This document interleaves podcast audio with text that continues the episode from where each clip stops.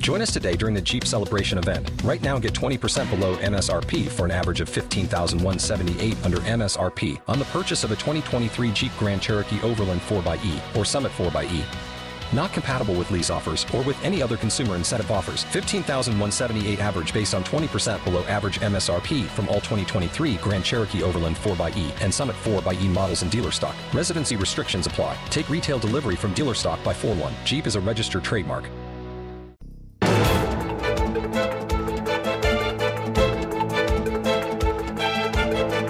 El primer análisis de la mañana.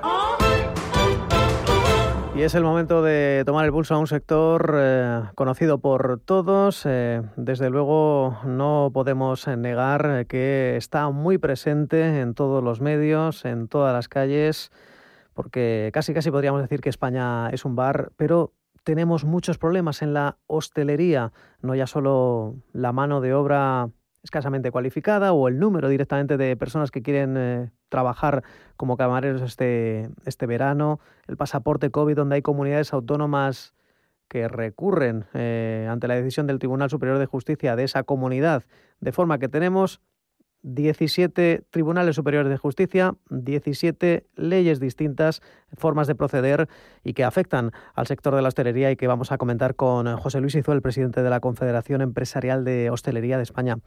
Don José Luis, ¿qué tal? Muy buenos días. Buenos días, pues aquí aguantando este verano, en fin, cargado de normas y de restricciones y de, y de sentencias por doquier, ¿no? 17 comunidades legislando de manera, en fin, poco uniforme y, con criterios muy distintos, pero que, en fin, que les une en general, pues, pues eh, ese montón de restricciones que seguimos viviendo. Desde luego que el sector eh, eh, hostelero es el primero que pasa cuando hay que tomar alguna medida siempre es el primero en el que surgen las restricciones. La situación del sector, José Luis, este verano es un poco mejor o mejor, pero no demasiado mejor que el verano anterior.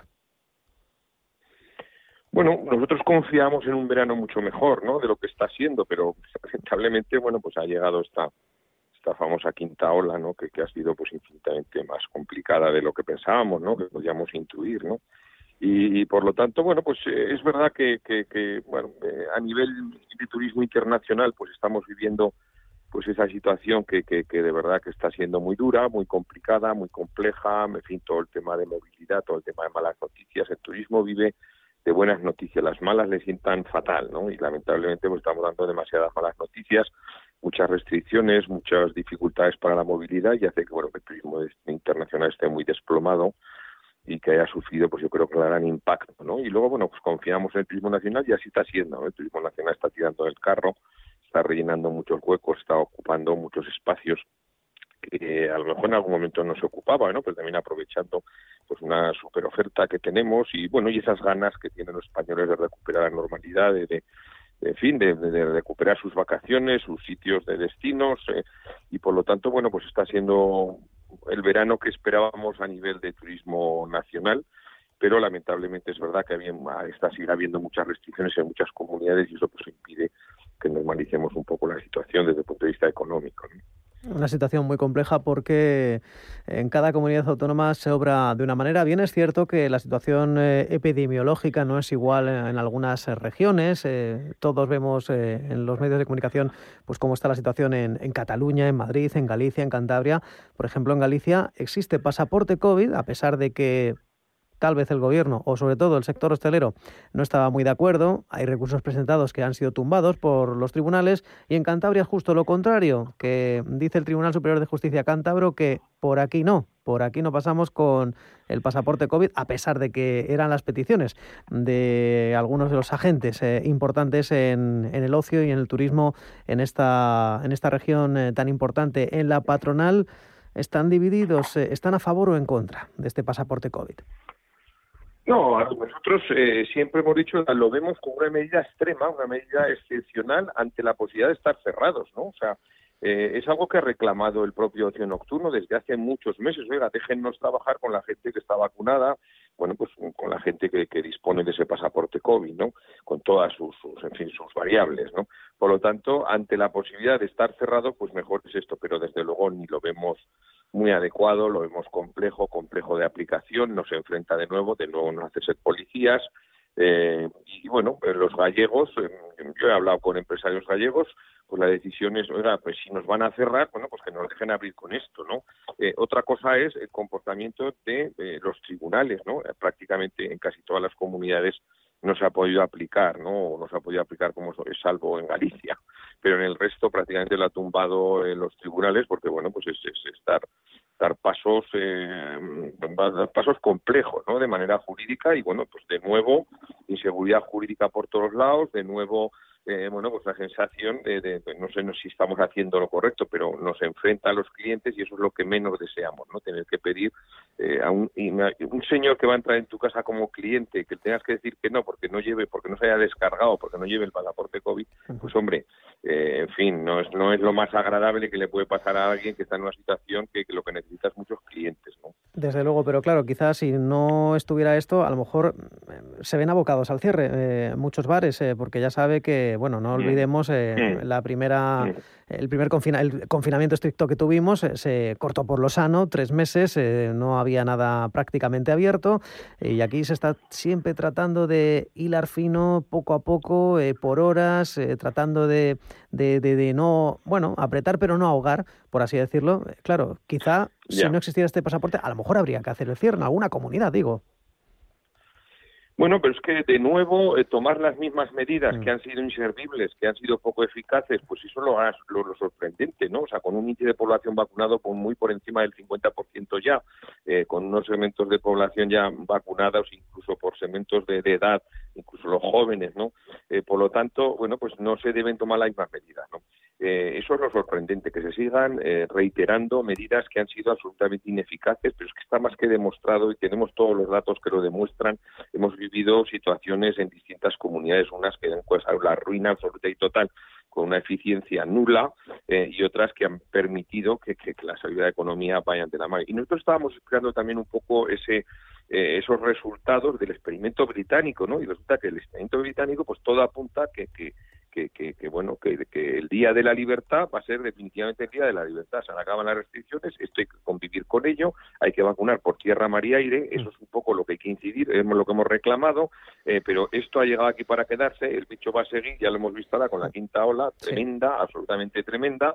Es verdad que con unos efectos eh, en, la salud menores que, en otras ocasiones y es verdad que bueno con en fin de no todas las comunidades han tenido la misma presión hospitalaria la presión ha sido en términos generales baja, el eh, la presión en, uso de UCI ha sido muy baja en términos generales, por lo tanto, no se pueden seguir tomando las mismas medidas que nos arruinan y que no sirven absolutamente para nada. Y es un poco eh, eh, lo, sorprendente, ¿no? La reiteración en, tomas de medidas que, se, que se ha demostrado claramente que son absolutamente ineficaces, ¿no? Que es cerrar la hostelería, arruinar la hostelería, impedir que la gente trabaje.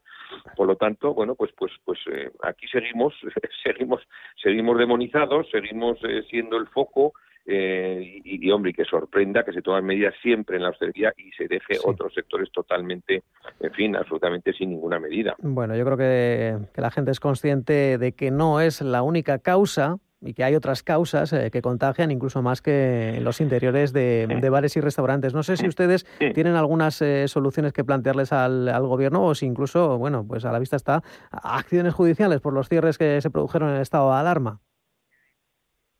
Bueno, nosotros le hemos reclamado al Estado, estamos con, con, reclamaciones eh, del daño patrimonial que se ha ejercido y que creemos que van a tener un fin, el fin esperado, ¿no? Que es que a la gente se le puede cerrar, se puede arruinar, pero se tiene que compensar, o sea, entonces no tenemos por qué ser los paganos, oiga, si, si por el bien común yo me tienen que cerrar durante meses y meses con restricciones gravísimas, prácticamente año y medio, en muchos casos, no te cuento el ocio nocturno que llega sin abrir, totalmente demonizado, totalmente, en fin, arruinado, sin la posibilidad siquiera de, poder trabajar, pues evidentemente alguien tiene que compensar. Si esto se, en fin, que yo creo que es, es, es, es una evidencia, o sea, si esto se, se, necesita por el bien común, pues evidentemente el Estado tiene que asumir eh, esas pérdidas o tiene que compensar por las pérdidas millonarias, multimillonarias que ha tenido la hostelería. ¿no?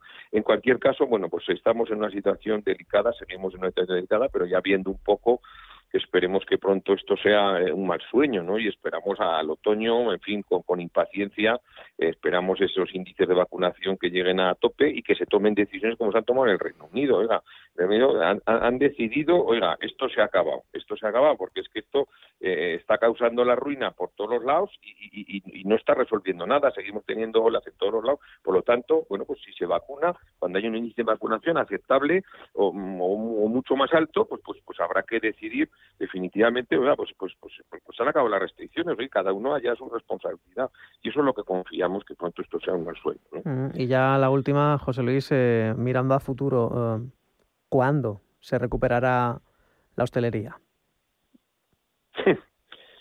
Pues las aerolíneas, pues, las aerolíneas, lo digo porque claro, esto es a lo mejor hacer un ejercicio de ciencia ficción, se puede hablar un poco de cómo podemos eh, cerrar el año, cómo podemos empezar 2022. Desde luego las aerolíneas no creen que recuperen la actividad previa a la pandemia hasta 2023. La hostelería también.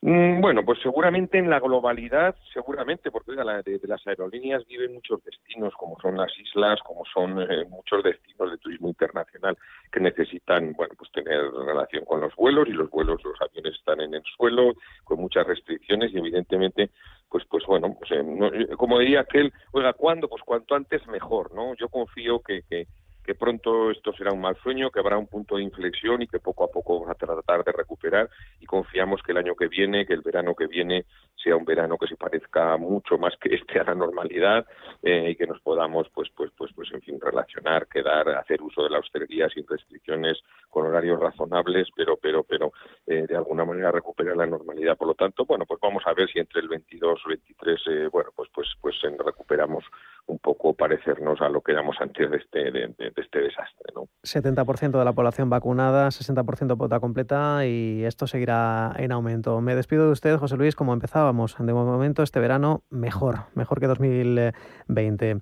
El presidente de la Confederación Empresarial de Hostelería y España, José Luis Izuel, gracias. Un abrazo a todos, gracias a vosotros, como siempre.